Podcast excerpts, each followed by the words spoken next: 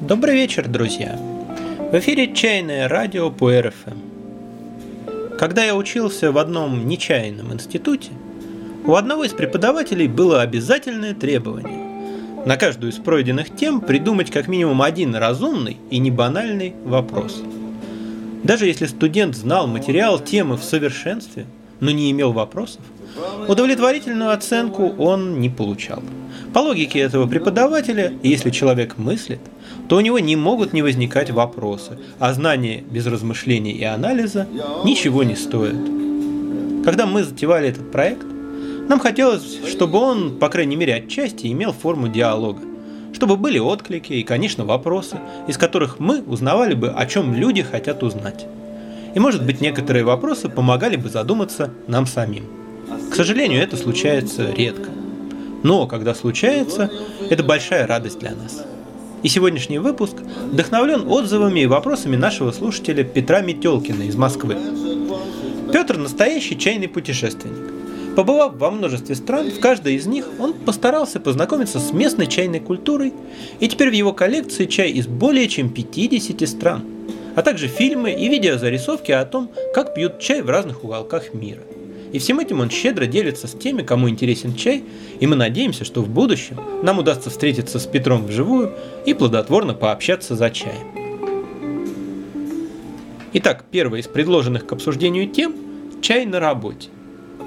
Петр обратил внимание на то, что разговоры о чайной культуре касаются в основном церемониального, вдумчивого, неторопливого вкушения чая, тогда как большая часть чая в нашей стране выпивается людьми в далеких от покоя и благости чайных клубов условиях, то есть на работе.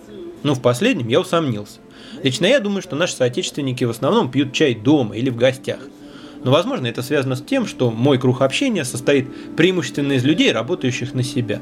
Они не тратят на работу много времени, часто работают дома или, по крайней мере, организуют себе вполне комфортные условия работы.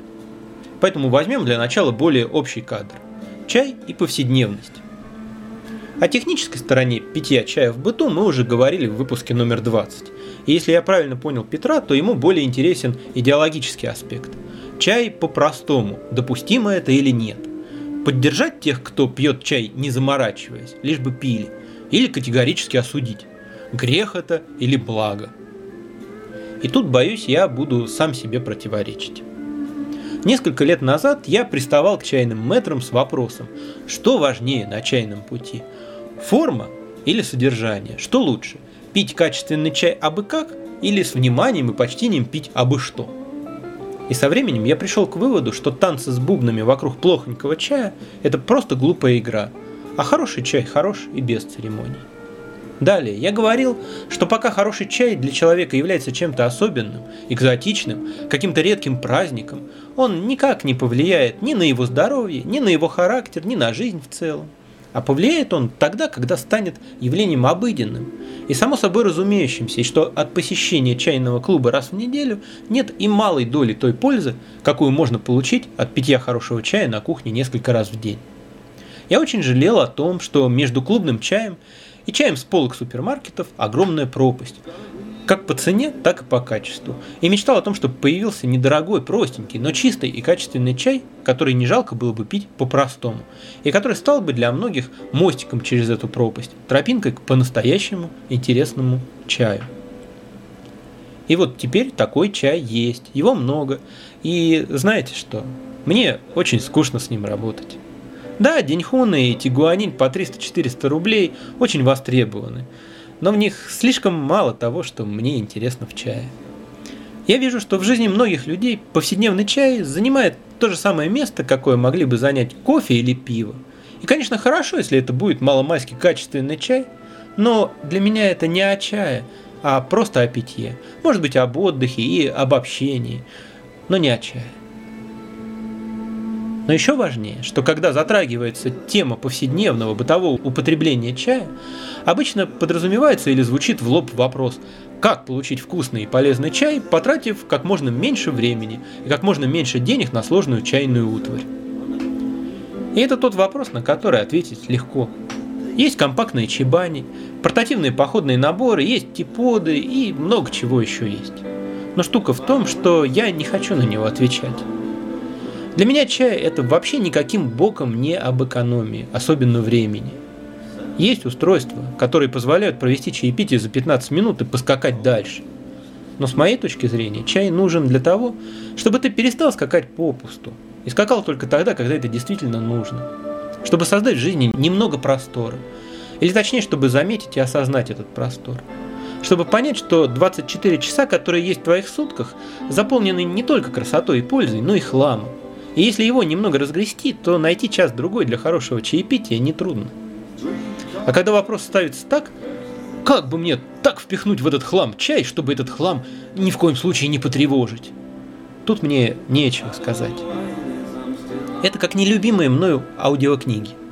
Они выдуманы для того, чтобы не тратить время на чтение специально, а поглощать книги между делом. Но, ребят, если это хорошая книга, она заслуживает вашего времени, заслуживает вашего внимания, заслуживает уважения. А если книга паршивая, ей в наушниках не место. То же самое и с чаем. Если вы пьете хороший чай и любите его, вы найдете для него время, и вам не захочется пить его в торопях, выгадывая минуты для какой-нибудь чепухи. Вы найдете деньги на хорошую посуду, из которой его приятно пить, и не будете ломать голову, как бы обойтись без чиха и чебани. А если ваш чай таков, что на него жалко времени, так может его и вовсе пить не стоит. Или еще более близкая к телу аналогия – еда – можно сказать, что сколько ни говори о шедеврах национальных кухонь, о молекулярной кулинарии и так далее, большинство людей едят не в ресторанах, а дома. Да, это так. Но одно дело с любовью и умением приготовленный домашний обед, и совсем другое кое-как размороженные полуфабрикаты. Кто-то скажет, а у нас на работе нет возможности разогреть принесенное из дома, да и некогда, вот мы и едим фастфуд. Ну и что, это же тоже еда. Да на здоровье. Но, как говорил классик, может в консерватории что-то подправить? Если на вашей работе нельзя даже пообедать по-человечески, стоит ли на ней работать? Как бы то ни было, хороший чай это не фастфуд, то есть не фаст-дринк. Хороший чай это слоу-дринк. И ничего сложного и пугающего тут нет. Все сложности тут только в голове. Если на рабочем месте хватает места для типода и кружки, хватит его и для маленькой чебани с чайником и чашкой. И мир не рухнет, если вы будете выполнять работу, неспешно прихлебывая чай. Скорее всего, это пойдет даже на пользу работе. Возвращаясь таким образом к исходной теме, к комментарию Петра, да, китайская чайная посуда придумана не зря. Все ее элементы, даже самые непривычные для европейца, предельно функциональны. Так что пытаясь сэкономить на каком-то из элементов, вы экономите не только на красоте, но и на удобстве. Спросите любого, кто долго обходился без чайной доски, а потом все же приобрел ее. И любой вам скажет, что с ней гораздо удобнее, и она нужна вовсе не для эстетики и понтов. Конечно, обилие чайной посуды и манипуляции с ней сами по себе еще не свидетельствуют о глубокой погруженности в чай. Они могут говорить о пустом догматизме и приверженности к формальности. А из большой советской кружки, щепотки чая и кипятка может получиться прекрасное чаепитие с глубочайшим чайным состоянием. Ритуал действительно не обязателен. Но, чтобы это не только понять умом, но прочувствовать и осознать всем существом, нужно много ритуалов. Мало того, что чай заслуживает внимания и почтительности, в первую очередь вы сами заслуживаете того, что чай может дать при внимательном и почтительном отношении к нему. А нарабатывать такое отношение лучше за чебанью в клубном или домашнем чайном пространстве, а не с типодом в офисе. Второй вопрос был о чае с добавками и вообще о всяких новшествах. Как относиться к пуэру в мандарине и грейпфруте, пуэру с розой, цедрой апельсина, пуэрным головам и смоле пуэра и так далее. Традиционно ли это? Исконно ли? Да, количество пуэров с разными добавками все растет и растет. В нашем ассортименте, например, есть пуэр с анисом, лотосом, фенхелем, перцем, мятой, корицей и кофейным зерном. Лично я отношусь к таким вещам неоднозначно. Благодаря этим добавкам шупуэр пьют те, кому не нравится его чистый вкус, и я не знаю, хорошо это или плохо. Может им стоит попробовать хороший, вкусный пуэр, вкус которого совершенно не хочется перебивать чем-то посторонним. А если пуэр им не по душе в принципе, может лучше выбрать другой вид чая. Еще мне не нравится, когда такими вещами увлекаются из каких-нибудь псевдомедицинских соображений. наслушавшись чего-нибудь вроде того, что роза поднимает тепло, рассеивает влажность, укрепляет мягкость и обладает деликатным мочегонным действием, не нарушая сна. Мое отношение к здоровому образу жизни вообще колеблется в диапазоне от снисходительной иронии до беспощадного сарказма. Чтобы использовать чай или чайные добавки в оздоровительных целях, нужно много, очень много знать. Нужно быть специалистом в области традиционной медицины, причем китайской. Иначе это просто игра, и не факт, что безопасная. Что же касается так называемой традиционности. Слово «традиционно» имеет два мало связанных друг с другом значения имеющий древнюю историю, и обыденный, распространенный, привычный. Из всего упомянутого историю имеет только чайная смола. Но подумайте сами, шупуэр начали делать 40 лет назад. О какой исконности тут может идти речь? Если же говорить о традиционности в смысле массовости, то да, из большинства цветочков и травок, добавляемых в прессованные чаи или продающихся отдельно, в Китае действительно делают настои и отвары, употребляемые внутрь ради удовольствия или пользы. Чаще, правда, в чистом виде, чем в смеси с чаем.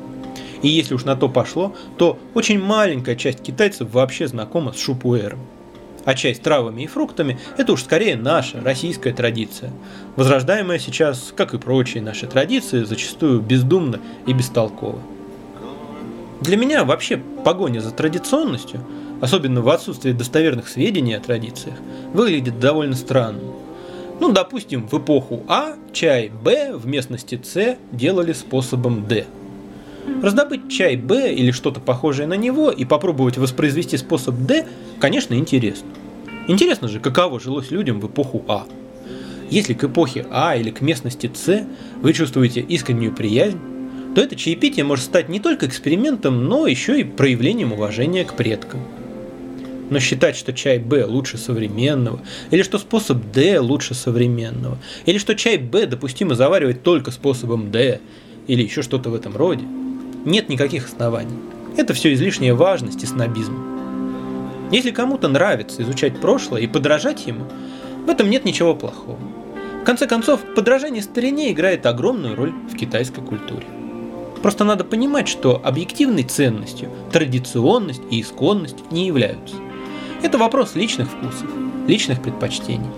Моя чайная церемония традиционнее, чем твоя. Это глупо. Для меня в этой теме важно отсутствие обмана и самообмана, потому что на традиционности нередко спекулируют.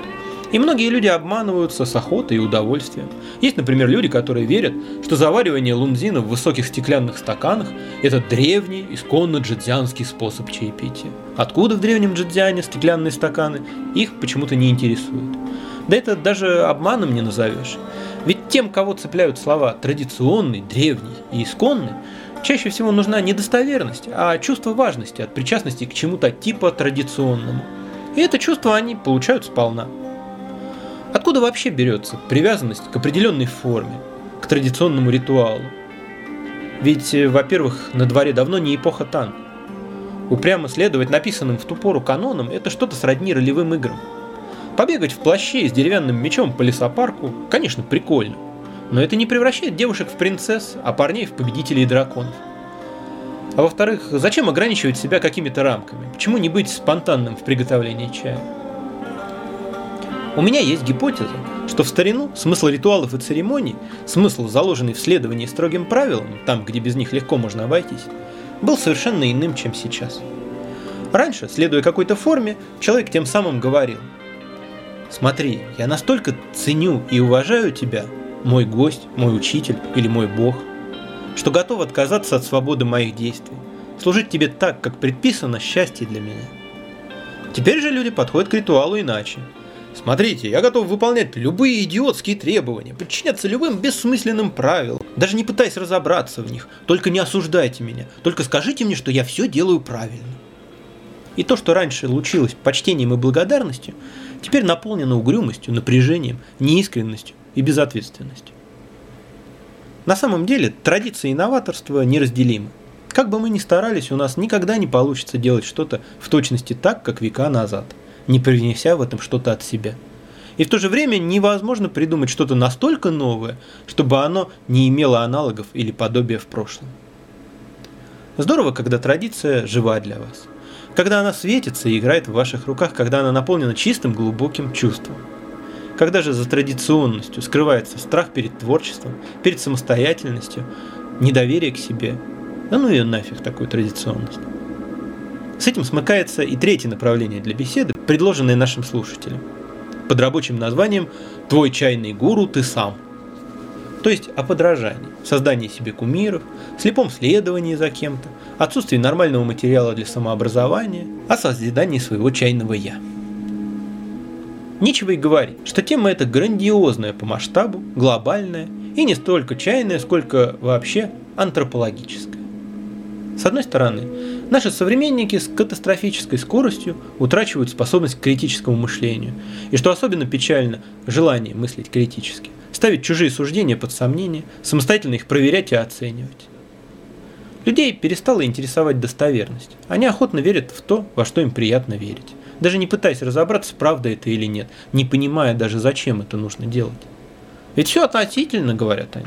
Ведь каждый имеет право на свое мнение, говорят они. И уравнивают мнение образованного профессионала с мнением неграмотного дилетанта. Мнение, основанное на знаниях и опыте, с мнением, взятым с потолка. Люди стали больше склонны верить и меньше склонны рассуждать, потому что верить легче. Люди интеллектуально обленились. Поэтому так живучи и так ползучи чайные мифы. Поэтому люди повторяют нелепицы об обезьянках, собирающих чай, и о пуэре, который закапывают в землю. Ведь все это не пробуждает мозг от привычного полусна. Но в то же время, как ни парадоксально, люди разучились доверять, разучились учиться, разучились быть смиренными, разучились уважать знания, навыки и профессионализм. И фраза «твой чайный гуру ты сам» заставляет меня насторожиться. Если тут подразумевается, что опыт лучше нарабатывать собственный, а суждения лучше иметь независимые, то я всеми конечностями за. Но если тут имеется в виду, что нет смысла прислушиваться к мнению опытных чайных людей, не надо обращать внимание на авторитет и так далее, то нет, друзья, я не согласен. У тех, кто занимается чаем на протяжении многих лет, есть чему поучиться. Я настоятельно рекомендую всем в свободное время листать форум T-Tips – Сейчас он не очень активен, но его архивы колоссальны. И из дискуссий профессионалов чайного дела можно многое почерпнуть для себя. И это касается и объективных фактов, и идей, и отношения к чаю, делу и людям. При этом там зачастую кипят споры и высказываются противоположные, несовместимые точки зрения. Но обычно можно понять, на чем они основаны, и сделать собственные выводы. А это чрезвычайно важно. Прослеживать и понимать истоки суждений, а не хватать их в готовом виде. Если вы хотите развиваться, мышление надо настроить так, чтобы вопрос «а почему?»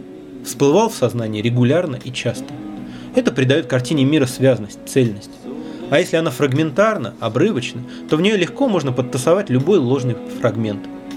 Помните, в фильме «Начало» был такой способ тестирования реальности. Спрашивать себя, откуда я сюда попал. В реальности вы всегда знаете, в каком месте вы были до того, как оказались в теперешнем, и как вы попали из первого во второе. В иллюзиях эта непрерывность довольно быстро обрывается. И выясняется, что вы где-то просто оказались. В мышлении то же самое. Настоящее мышление непрерывно, и вы всегда знаете, как вы пришли к вашим выводам и что послужило отправной точкой.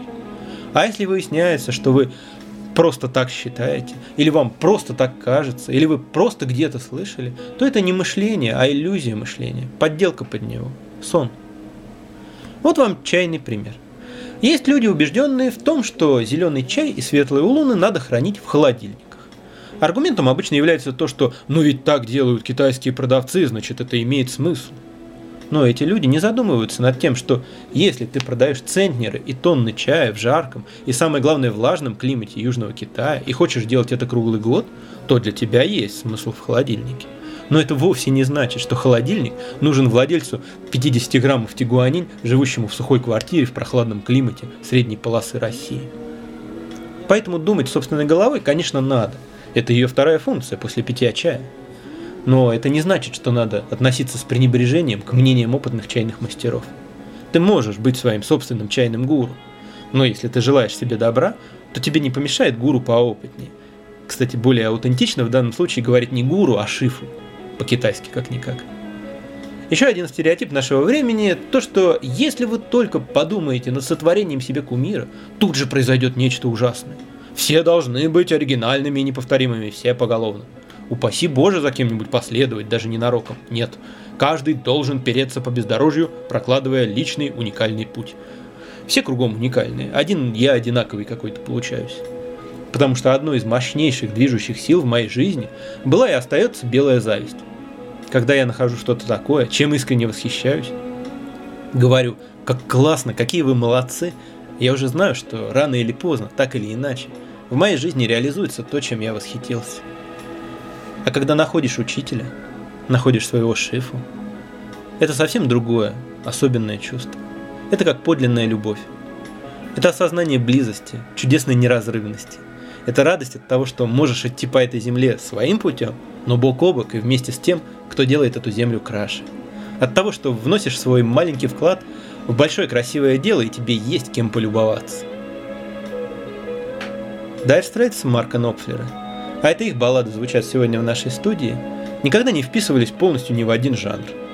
Хотя, думаю, множество музыкантов можно назвать его предшественниками и учителями. Чтобы послушать Нопфлера вживую, придется съездить за границу. Марк бойкотирует российские концертные площадки в знак протеста против тех перемен, которые происходят в последние годы в России. Может, это и не патриотично, но я благодарен Марку не только за музыку, на которой я вырос, но и за гражданскую позицию. Кто-то же должен сказать, что сначала надо навести порядок в головах и в стране, а потом уже отдыхать на концертах. А наводить порядок нам еще только предстоит учиться. А напоследок я хочу поставить песню, которая вовсе не входит в число хитов. Она очень незамысловатая и простая, но достает до самого сердца. Dire Straits, Iron Hand. До новых встреч, друзья. Будьте людьми разумными. И всего вам чайного.